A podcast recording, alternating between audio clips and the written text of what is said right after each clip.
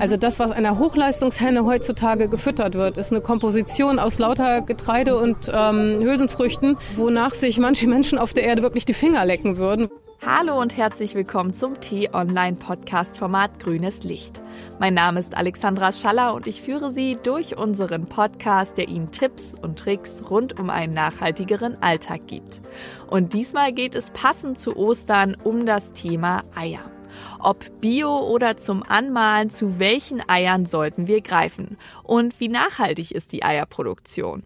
Und heute sind wir nicht im Studio, sondern mittendrin. Unsere Aufnahme ist heute nämlich auf dem Biobauernhof der Domäne Dahlem in Berlin. Mein Gast für diese Folge ist Astrid Masson. Sie arbeitet hier als Landwirtin. Hallo Astrid und schön, dass du dir die Zeit genommen hast. Ja, hallo, herzlich willkommen auf der Domäne Dahlem, hier auf dem Biolandbetrieb mitten in Berlin. Ich habe mir euren Hof schon genauer angeschaut. Ihr seid ein Biolandbetrieb, dem es wichtig ist, seine Tiere artgerecht zu halten. Also auch bei der Eierproduktion achtet ihr sehr darauf. Genau darum soll es heute gehen, wie am Anfang schon kurz angesprochen, um das Thema Eier. Und laut einer Studie der Bundesanstalt für Landwirtschaft und Ernährung ist jeder Deutsche im Schnitt 239 Eier pro Jahr. Das wären alle anderthalb Tage ein Ei. Und besonders zu Ostern werden ja viele Eier gekauft. Ist denn diese Masse an Eiern überhaupt noch vertretbar? Nee, grundsätzlich ist es äh, eigentlich viel zu viel. Also es ist ja auch für die Gesundheit gar nicht so gut, so viele Eier zu essen. Aber ähm, das Wichtigste ist einfach, dass wenn man die Hühner alle artgerecht halten wollte, dann wäre gar nicht genug Fläche in Deutschland da, wenn alle auf dem Niveau weiter Eier essen wollten und von artgerecht gehaltenen Hühnern Eier essen wollten. Das wäre nicht möglich. Und ähm, wenn man jetzt ähm, zum Beispiel konventionelle Eier kauft, dann kommt das Futter auch zum großen Teil oder zum, zumindest zum Teil auf jeden Fall meistens nicht aus der Region, sondern oft von anderen Kontinenten. Und ähm, das bringt an sich schon Probleme mit in der Nachhaltigkeit. 239 Eier pro Person sind laut der Bundesanstalt für Landwirtschaft rund 14,4 Milliarden Eier, die in Deutschland gegessen werden. Wie beeinflusst denn die hohe Anzahl an Eiern die Gesundheit und das Wohlbefinden der Hühner? Also diese Anzahl an Eiern, ähm, das ist bei einem Hybridhuhn sind das ja bis zu 330 Eiern im Jahr. Und ähm, das an sich ist eigentlich nicht das Problem. Wenn man die Tiere artgerecht hält und ihnen das entsprechende Futter gibt, dann ist es für die Tiere nicht unbedingt das Problem. Aber es hat dazu geführt, dass die männlichen Geschwister dieser Legehennen für die Mast überhaupt nicht geeignet sind. Das heißt, die, es wurde immer auf Legeleistung gezüchtet. Und da das nun mal ähm, nicht zu der, zu der, ähm, zum Wachstum der Küken passt. Also das, man sagt, das korreliert negativ mit der Mastleistung. Das heißt, wenn, wenn ein Huhn viel Eier legt, ähm, dann ist automatisch der Bruder so, dass er sehr, sehr langsam wächst.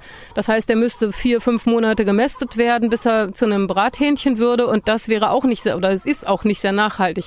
Und das hat dazu geführt, dass eben jahrelang die Küken, die männlichen Küken geschreddert oder vergast wurden. Das ist ja nun verboten seit, ich glaube, diesem Jahr.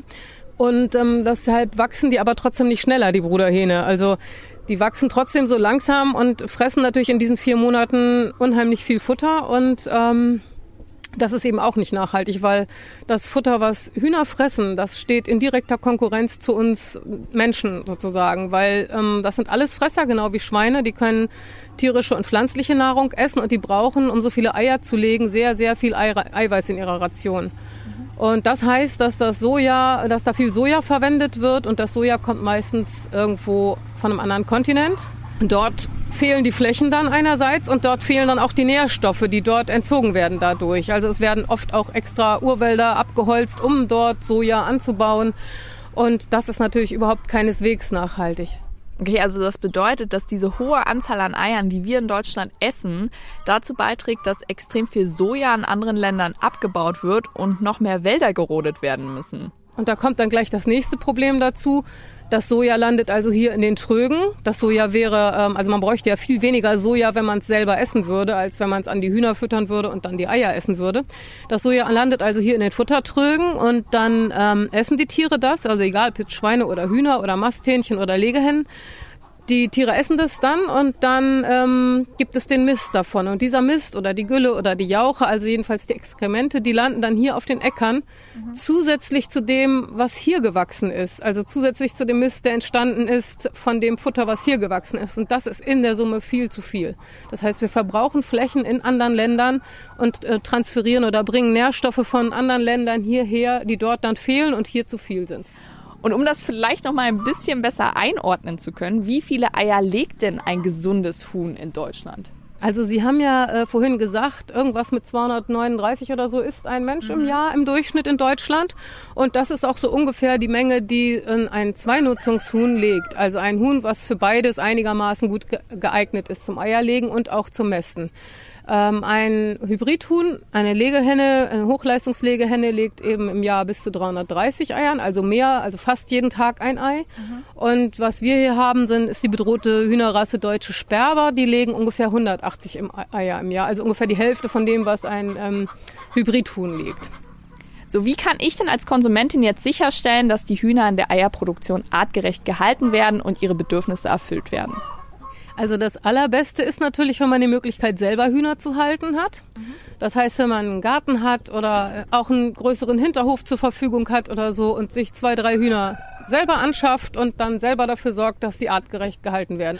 Und ähm, dann muss man sich das anlernen und dann hat man natürlich die Möglichkeit, ähm, die zum Beispiel mit Essensresten zu füttern und wenn sie viel Auslauf haben, können sie viele Insekten essen draußen, was ihrer Natur auch entspräche und dann ähm, essen sie viel weniger von dem Futter, was auch für Menschen geeignet wäre.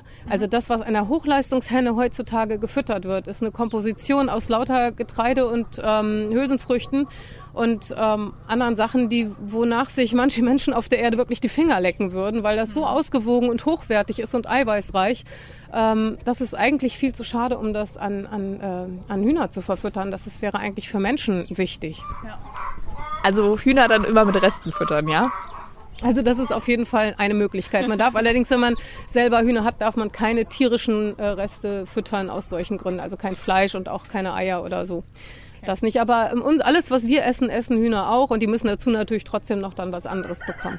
Die zweitbeste Methode ist dann Bio-Eier zu kaufen. Mhm weil da gibt es Richtlinien und die werden in der Regel auch eingehalten. Natürlich gibt es überall schwarze Schafe, aber in der Regel werden die eingehalten. Und zu diesen Richtlinien gehört, dass äh, jedes Huhn vier Quadratmeter begrünten Auslauf zur Verfügung haben muss, jeden Tag, wo es, erwachsen ist. Mhm. Und ähm, das heißt, wenn man einen Auslauf hat und man hält die Hühner, dann wird der ganz schnell schwarz, nennt man das. Also sie picken das Grüne weg und scharren das weg. Und deshalb braucht man meistens noch einen zweiten, eine zweite Fläche mit genauso viel Quadratmeter, ähm, damit das wechselweise beweidet werden kann von den Hühnern, sodass sie eben immer, so wie hier jetzt auch zu sehen, immer Gras picken können. Die fressen Gras, die fressen Insekten, die suchen da Würmer und Käfer. Und die scharren da drin, die Sandbaden und die können da drin rennen und fliegen und all das müssen sie können. Mhm. Und in der Biolandwirtschaft gibt es eben diese Richtlinien, die darauf ausgelegt sind, dass die Tiere ihre, ihre ähm, angeborenen Instinkte und Bedürfnisse ausleben können. Mhm. Und nach dem Bio-Ei, da folgt dann die Freilandhaltung, richtig? Genau, also da gibt es ja auch diese Kennzeichnungsverordnung ähm, und auf den Eiern steht dann 0 bis 4, glaube ich. 0 bedeutet ähm, aus Biolandanbau oder aus Bioanbau, aus Ökoanbau. Äh, eins bedeutet Freilandanbau, zwei bedeutet Bodenhaltung, was eigentlich in Deutschland schon das eher normale ist im konventionellen Bereich. Und ähm, vier bedeutet Käfighaltung, was in Deutschland gar nicht mehr erlaubt ist. Aber die meisten Eier verzehren wir gar nicht als Eier. Deshalb kommt es wahrscheinlich den meisten auch viel vor, was Sie eben gesagt haben mit den 139 Eiern, äh, sondern in verarbeiteter Form. Das heißt in Waffeln, in Kuchen, in Keksen, in Nudeln, aber auch in Fertiggerichten und so weiter. Wenn man selber kocht, hat man natürlich viel besser eine Kontrolle darüber, wie viele Eier man isst. Und das Beste ist einfach, man isst viel weniger Eier. Mhm. Und auch weniger Geflügelfleisch. Und wenn man Geflügelfleisch isst, dann sollte man eher auch einmal einen Suppenhuhn essen als ein äh, Hähnchen, weil bei den Masthybriden wiederum, die extra gezüchtet sind für die Mast, da ist es tatsächlich ein Problem mit der Leistung, denn die haben, äh, wachsen so schnell und so stark, dass sie nach vier Wochen schon schlachtreif sind und da sind es im Grunde noch Küken, also die machen noch Piep Piep und die können ähm, wirklich, wenn die ähm, etwas länger gemästet werden, zum Teil kaum noch laufen, weil die so auf dieses Brustfleisch, was alle so gern essen, gezüchtet worden sind. Und wenn man ab und zu mal einen Suppenhuhn kauft, ähm, äh, das ist viel sinniger, weil die Suppenhühner werden heutzutage zum Teil in die, ähm, in die, ins Hundefutter gelangen, die, weil einfach keiner mehr Suppenhühner isst. Und diese Hühner, die werden am Ende ihrer Legeperiode ohnehin geschlachtet. Wenn man also Eier isst und gerade auch so viele, dann muss man eigentlich mindestens ein Suppenhuhn im Jahr auch essen. Ja. Und zwar am besten statt eines Masthähnchens. Und wie am Anfang kurz erwähnt, steht ja Ostern vor der Tür. Viele Familien färben selber Eier und kaufen die bereits gefärbten Eier im Supermarkt. Wie nachhaltig ist das denn?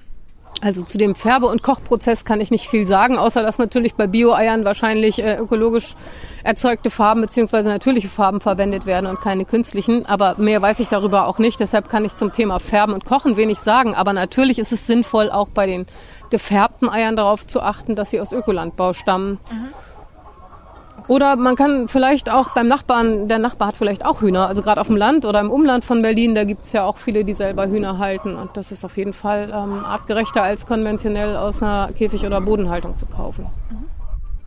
So, und da sind wir schon fast am Ende unseres Podcasts. Vielen lieben Dank schon mal, Astrid, für die ganzen Informationen rund um das Thema Hühnerhaltung, Tierschutz und natürlich Eier. Ich würde dich jetzt noch mal bitten, drei schnelle Tipps zusammenzufassen für unsere Hörerinnen und Hörer, die sie auf alle Fälle aus der Folge mitnehmen sollten. Also das Wichtigste ist zu gucken, wo die, wo die Eier herkommen. Also mindestens Bio-Eier zu kaufen, möglichst auch aus der Region, weil auch Bio-Eier kommen teilweise vom anderen Ende der Republik oder aus dem Ausland. Das zweite ist, bei den, Nahrungs bei den verarbeiteten Nahrungsmitteln auch darauf zu achten. Da gibt's nämlich keine Kennzeichnungsverordnung. Da kann man nicht erkennen, wo die herkommen. Da kann man sich nur sicher sein, wenn man Bio-Eier kauft, dass die Tiere halbwegs artgerecht gehalten wurden. Und das dritte ist, wenn man Hühnerfleisch oder Geflügelfleisch isst, dann auch hin und wieder mal ein Suppenhuhn statt eines Masthähnchens. Ähm, ja, das ist nachhaltiger. Vielen lieben Dank, Astrid, dass du dir die Zeit genommen hast. Auf den eigenen Eierkonsum sollte man deutlich stärker achten. Und man sollte auch darauf achten, in welchen Fertigprodukten Eier überall drin sind. Wir brauchen nicht jeden Tag ein Ei in der Woche essen. Es reicht vielleicht auch ein Frühstücksei in der Woche. Und wenn wir darauf achten und auch darauf achten, wo es herkommt, was es für Eier sind, haben wir der Umwelt schon sehr geholfen. Also vielen lieben Dank. Ja, danke, dass wir dabei sein durften. So, und das war's jetzt auch erstmal mit dem Gegacker. Und falls Ihnen diese Folge von Grünes Licht gefallen hat, dann vergessen Sie nicht, den Podcast zu abonnieren. Das geht über Spotify, Apple Music, Amazon Music und über YouTube. Und folgen Sie uns doch auch gern auf Instagram, denn dort heißen wir Grünes Licht Podcast. Einfach eingeben und danach suchen. Und wenn Sie noch Anmerkungen, Kritik haben oder Ihre Meinung abgeben wollen, dann können Sie mir auch gerne schreiben an podcasts@ t-online.de und Grünes Licht startet erst wieder im Mai für Sie in die zweite Staffel, also bleiben Sie gespannt. Danke und ciao.